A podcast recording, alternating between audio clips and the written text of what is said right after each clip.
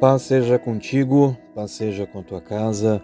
Sou o pastor Eliezer da comunidade Águas de Vida. Nós estamos em Pelotas, no Rio Grande do Sul, e eu quero falar contigo hoje sobre uma palavra que está no livro de João, no capítulo 6, no verso 68. Quando Jesus, conversando com seus discípulos, ele pergunta: Vocês também me abandonarão? Vocês também me deixarão?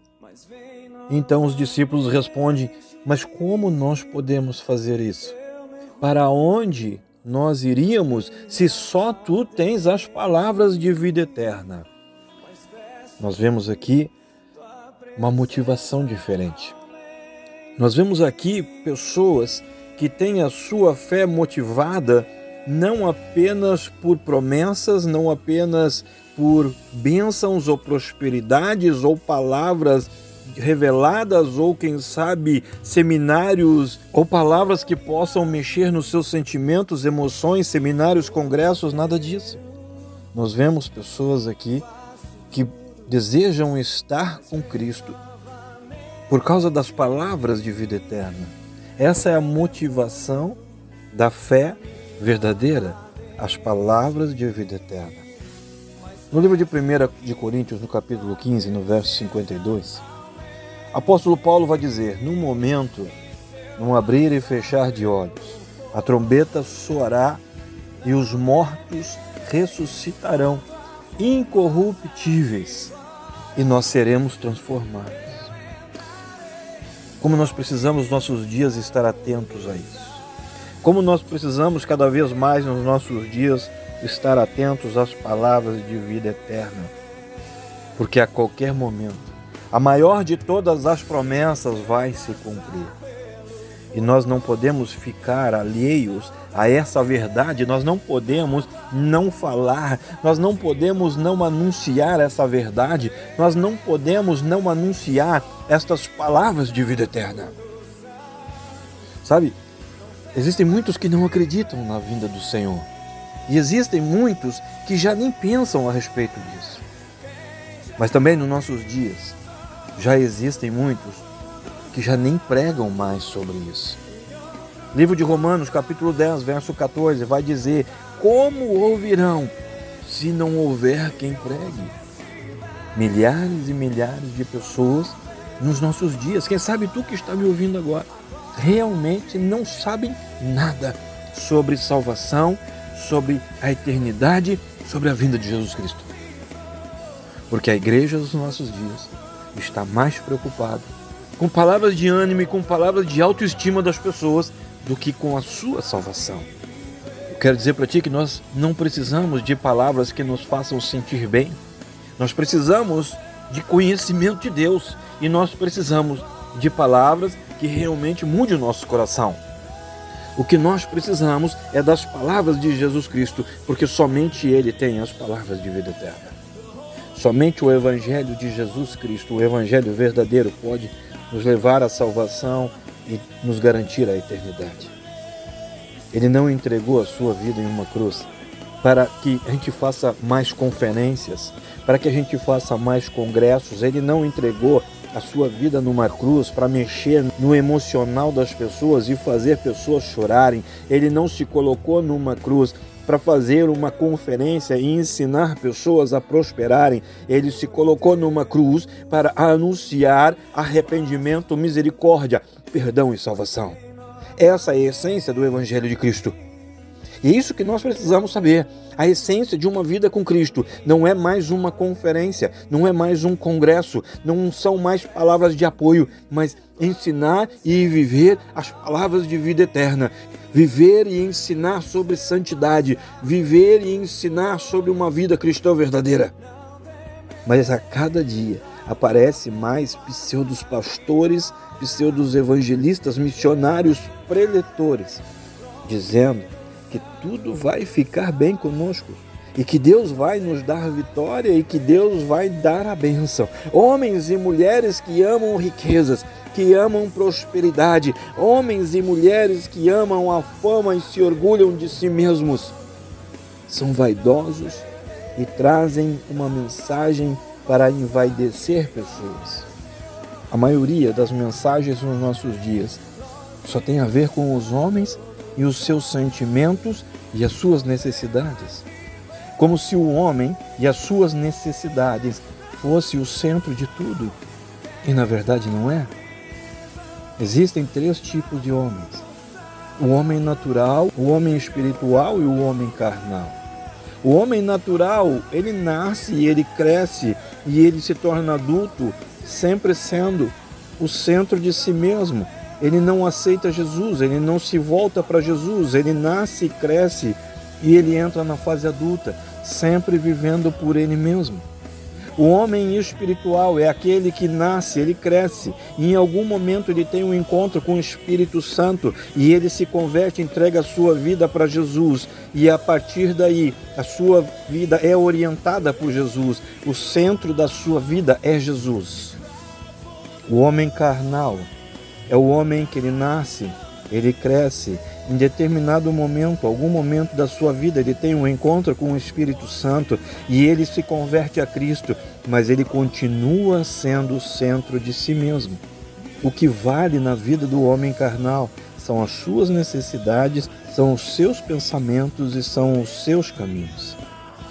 Cada vez mais nos nossos dias, nós temos visto igrejas carnais que pregam para homens que descansam em seus pecados e as suas transgressões. Nessas igrejas e para estas pessoas, o que temos nos nossos dias são cada vez mais mensagens de autoajuda, mensagens de autoestima, mensagens voltadas para pessoas que adoram as suas vidas como estão. E dessa forma, a grande e a maior de todas as promessas tem sido colocada de lado. Por isso, hoje em dia, um dos lugares mais perigosos para estarmos é dentro de algumas igrejas. Porque a verdade é que muitas apenas fazem uma adaptação do Evangelho de Cristo em suas mensagens. Muitas já não pregam mais o Evangelho de Cristo. Apóstolo Pedro, na sua segunda carta, no capítulo 3, no verso 3, vai dizer: Acima de tudo, eu quero alertá-los de que nos últimos dias surgirão escarnecedores que vão zombar da verdade e vão seguir os seus próprios desejos. Está escrito, está avisado e agora estamos vivendo. Mas o dia está chegando. O próprio Jesus deixou dito para estarmos atentos aos sinais dos tempos e então saberíamos quando o dia estivesse próximo, porque o dia está chegando. Jesus disse: O mundo será como Sodoma e Gomorra. Ou seja, ele está falando aqui não apenas do aumento do pecado, não apenas da imoralidade, mas ele está falando aqui de um tempo onde a imoralidade ela começa a ser aceita como normal. O problema, pecado sempre houve. O problema é quando o pecado começa a ser aceito como normal. Ou seja, a verdade, irmão, é que o homem deixou de acreditar na eternidade da sua vida e nas consequências dos seus atos. E por isso a imoralidade começa a ser aceita como normal. Pessoas estão sendo desviadas do Evangelho, pessoas, até mesmo dentro das igrejas, estão sendo desviadas da palavra verdadeira. Paulo vai dizer: não aceite nenhum outro Evangelho, ou seja, não permita que ninguém te desvie dessa verdade. Mesmo que viesse um anjo do céu, mesmo que fosse nós ministrando, mesmo que fosse nós pregando, não aceite, estejam atentos para que ninguém te desvie da palavra verdadeira. O dia do Senhor virá, o dia está chegando. Esta é a verdade e essa verdade não pode sair da nossa mente. O dia está chegando. Mateus 24, 12 vai dizer: Por se multiplicar a iniquidade, o amor se esfriará de quase todos. Mas aquele que perseverar até o fim, este será salvo. Também Mateus capítulo 3, verso 2 vai dizer: Arrependei-vos, porque o reino do céu está próximo. O céu está chegando, meu irmão. O céu está chegando. Essa é uma verdade, mas a outra grande verdade que eu tenho para te dizer é que se o céu está chegando, também o inferno está próximo. Esta é uma realidade. Então, nós precisamos cada vez mais acreditar em Cristo e entregar a nossa vida para Ele. Porque Jesus Cristo é tudo que nós precisamos. É tudo que realmente importa ter, porque fora dele não existe nada. Pode ter a mensagem que for, pode ter a promessa que for, pode ser a palavra de alta ajuda que for. Fora de Cristo, fora das suas palavras, não existe nada. Por isso os discípulos disseram: Para onde nós vamos ir? Não existe nada. Para onde podemos ir? Não existe outro lugar. Escuta, Jesus Cristo vai voltar e aquele que perseverar até o fim será salvo. Eu quero te perguntar: e se a trombeta soar agora? Nesse momento que tu estás me ouvindo, se a trombeta soar agora, tu estaria pronto para ir? Tu sabe qual seria o teu destino? Será que tu consegue responder a isso? Será que tu consegue responder a isso para ti mesmo agora? E se agora um cronômetro do céu fosse acionado, um cronômetro agora contando 10, 9, 8, 7, sabe, muitos têm vivido de qualquer forma, mas e se a trombeta tocasse agora? Eclesiastes 12:1 vai dizer: Lembra-te, lembra-te do teu Criador nos dias da tua mocidade, antes que venham os maus dias. Escuta, a qualquer momento, a maior de todas as promessas vai se cumprir. E essa é a maior verdade que nós temos. No abrir e no fechar de olhos, e tudo será transformado. O tempo está para terminar se prepare, o tempo está para terminar, se arrependa. Arrependimento, uma palavra que ninguém gosta, uma mensagem que ninguém aceita.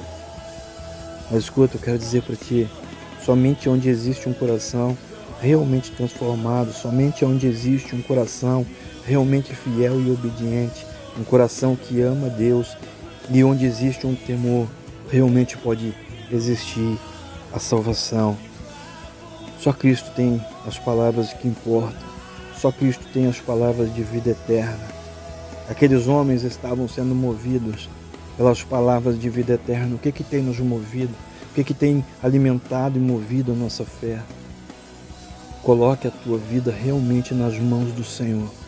Tu que está me ouvindo agora, coloque a tua vida realmente na mão do Senhor, porque Ele está voltando.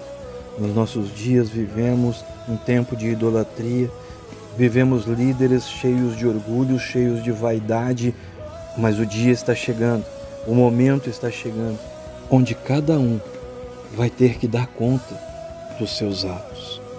Diante de tudo que estamos vivendo, diante de tudo que tem nos cercado, diante de tudo que tem tentado nos influenciar, muitas vezes nós podemos realmente nos sentir fracos.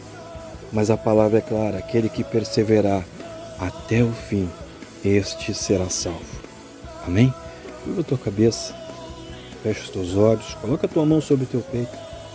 Eu oro que a glória, que a unção, que o amor e que o poder de Deus seja sobre a tua vida, seja sobre a tua casa, seja sobre tudo e seja sobre todos que são importantes para ti. Assim eu oro Estou te abençoando agora, estou profetizando sobre a tua vida, tua casa, tua descendência, tua geração, em nome de Jesus. Amém? Sintam-se abraçados, sintam-se abençoados agora, em nome de Jesus. Grande abraço.